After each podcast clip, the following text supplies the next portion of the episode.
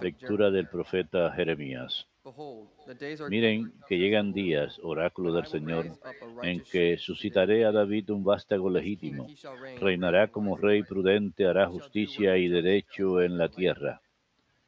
En su día se salvará Judá, Israel habitará seguro, y lo llamarán con este nombre, el Señor nuestra justicia. Por eso, miren que llegan días, oráculo del Señor, en que no se dirá, vive el Señor que sacó a los israelitas de Egipto, sino que se dirá, vive el Señor que sacó a la raza de Israel del país del norte y de los países a donde los expulsó y los trajo para que habitaran en sus campos. Palabra de Dios, te alabamos, Señor. Que en sus días florezca la justicia y la paz abunde eternamente. Que en sus días florezca la justicia y la paz abunde eternamente. Dios mío, confía tu juicio al Rey para que rija a tu pueblo con justicia, a tus humildes con rectitud. Que en sus días florezca la justicia y la paz abunde eternamente. Porque Él librará al pobre que clamaba, al afligido que no tenía protector. Él se apiadará del pobre y del indigente y salvará la vida de los pobres. Que en sus días florezca la justicia y la paz abunde eternamente. Bendito sea el Señor Dios de Israel, el único que hace maravillas. Bendito sea por siempre su nombre glorioso, que su gloria llene la tierra. Amén. Que en sus días florezca la justicia y la paz abunde eternamente.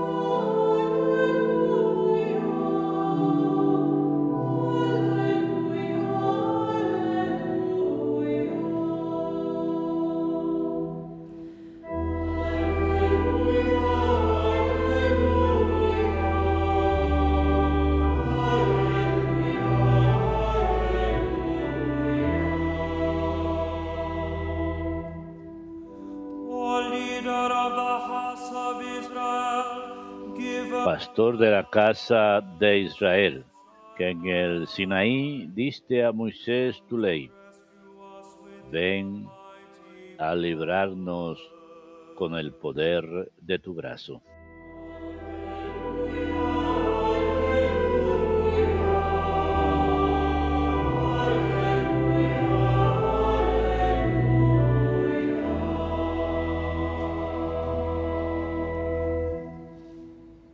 Dominus vobiscum.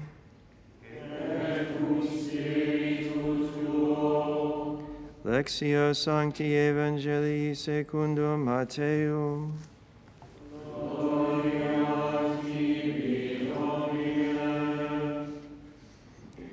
This is how the birth of Jesus El nacimiento de Jesucristo fue así.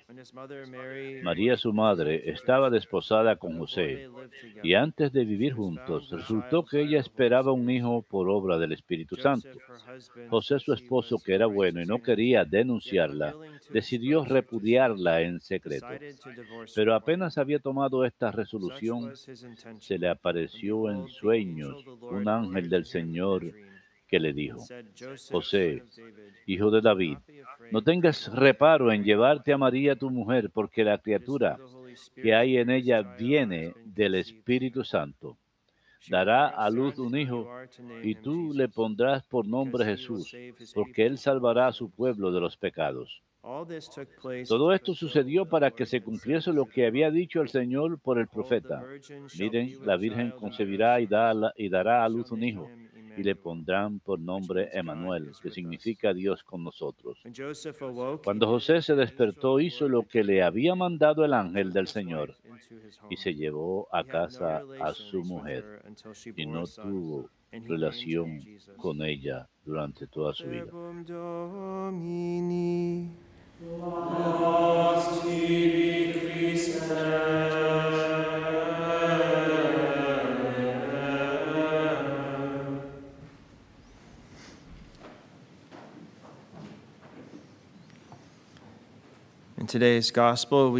En el Evangelio de hoy escuchamos el eh, relato de la concepción del Señor San Mateo. San. Lucas nos da la perspectiva de la Virgen, mientras que Mateo nos da la perspectiva de San José durante este tiempo. Saint Matthew tells us that San Mateo nos dice que mientras estaban desposados. San José se enteró que María estaba encinta. Sabemos que él había tomado la decisión de separarse de ella, que her to bueno y justo y no quería avergonzarla. Algunos han propuesto una teoría de que José pensaba que María había sido infiel cuando descubrió que estaba encinta que buscó divorciarla en secreto porque no quería avergonzarla. También sabía que la ley mandaba el, peca, el ah, castigo capital para esa ofensa. Hay otra teoría también de que cuando San José se enteró del milagro que había sucedido, o sea, la concepción virginal, que sintió que no era digno e incluso temía cargar una responsabilidad tan grande que le había dado in Dios. 2 Podemos recordar a David en 6, la a segunda de Samuel capítulo fear 6, quien tuvo un temor reverente de la presencia de Dios, especialmente con respecto al arca de la alianza. David diría? ¿cómo es que el arca del Señor viene a mí? David no estaba dispuesto a llevar el arca del Señor a la ciudad de David. Bien, escuchamos que envió el arca durante tres meses antes de traerla de vuelta. Similarmente a David, se puede ver como una tribulación interior por la que estaba atravesando San José en la presencia del Santo Misterio ante él, que requería confianza en la providencia de Dios. Luego escuchamos que el ángel se le apareció en medio de esta tribulación interior que estaba atravesando. José, afraid hijo de David, no tengas miedo de recibir a María, tu esposa, en tu hogar. El ángel está asegurando, and le dice que haga a un lado sus temores y que haga y que acepte el plan de Dios, esta vocación a la que Dios la llamaba a ser el padre adoptivo del Señor y ser la, el jefe de la Sagrada Familia. Así es como San Bernardo de Claraval, de la Iglesia, explicó esta tribulación interior de San José. San Bernardo dijo? ¿por qué deseó dejarla? Escuchen, ya no más a mi opinión, sino a la de los padres.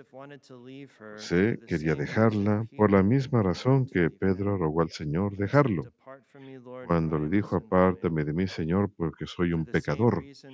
Por la misma razón, el centurión lo mantuvo alejado de su casa. Señor, no soy digno de que entres en mi casa.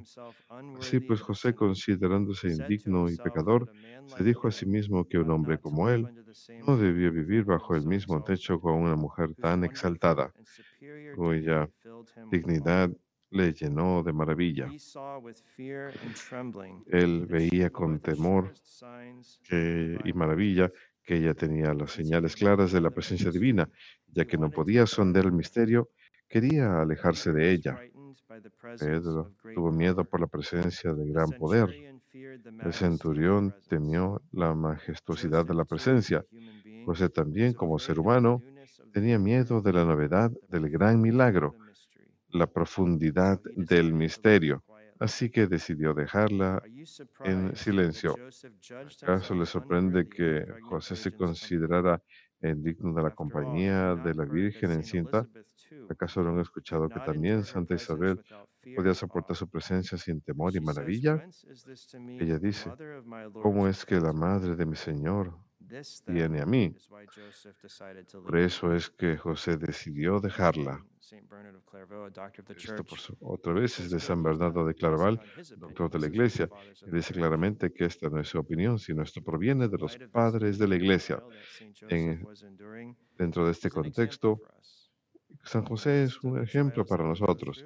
En medio de las tribulaciones por las que estemos, como San José queremos seguir su ejemplo y obedecer el mandamiento del ángel, así como José buscaba obedecer el mandamiento de Dios. José obedeció el mandamiento del ángel y aceptó a María en su hogar, cumpliendo el llamado y plan de Dios. Sabemos que incluso el más grande de los santos sufrió tribulaciones y cuando se les enteraron de la voluntad de Dios, la buscaron con todo su corazón. Querían conformar su voluntad con la voluntad de Dios. Sabían que ahí es donde estaba su santidad y su paz, en la voluntad de Dios, en todas las cosas. El ejemplo de San José es presentado hoy como un modelo de rectitud y santidad. Sabemos que José, cuando despertó de su sueño, hizo lo que el ángel le dijo. Escuchamos que no tuvo relación con la Santísima Virgen María hasta que dio a luz un hijo. Es muy importante esto porque este versículo a menudo es malinterpretado y malentendido. Que con respecto a esto, es importante indicar que la palabra en griego, hasta, no implica que José y María tuvieron relaciones después del nacimiento de Cristo. Se enfatiza como una afirmación de que José no tuvo involucramiento en el, en el embarazo de María y que ella efectivamente concibió milagrosamente por el poder del Espíritu Santo. Solo un breve ejemplo para mostrar que en las escrituras la utilización de la palabra hasta en griego no implica obligatoriamente un cambio, como lo usamos en la palabra el día de hoy. Hoy uno diría, me gusta este equipo de, me gustaba ese equipo deportivo hasta que me desilusionaron. Hasta que y ahora ya no me gustan como antes. Así es como utilizamos esa palabra, hasta. Pero hay casos en las escrituras donde se utiliza la misma palabra, geos, en griego, y no implica un cambio después de cierto punto. Por ejemplo, en la primera Timoteo capítulo 4, versículo 13, San Pablo dice, hasta que yo venga. Es hasta que yo venga. Lean las escrituras en público, prediquen y enseñen. Sencillamente enfatiza un punto, que él quiere que lean las escrituras, prediquen y enseñen. No está explicando que no deben hacerlo o que habrá un cambio después de ello. Nada más dice, antes que yo venga, hagan esto enfatizando un punto. Sabemos que la virginidad perpetua de la Virgen es algo firmemente establecido en la tradición sagrada, es algo transmitido desde la antigüedad. Y vemos que la virginidad perpetua de la Virgen también es mencionada en el canon romano. Oramos en comunión con aquellos cuya memoria veneramos, en especial la gloriosa siempre Virgen María. En cada misa rezamos esto. Es un don que Dios le dio. Su virginidad perpetua es señal de su don, de su entrega a Dios y la santa voluntad de Dios. Y es algo que debe inspirarnos a entregarnos al Señor y buscar su voluntad. Al continuar preparándonos para celebrar el nacimiento del Salvador una semana a partir de hoy, pedimos la intercesión de la Virgen y San José para que siempre busquemos la voluntad de Dios y su plan para nuestras vidas todos los días.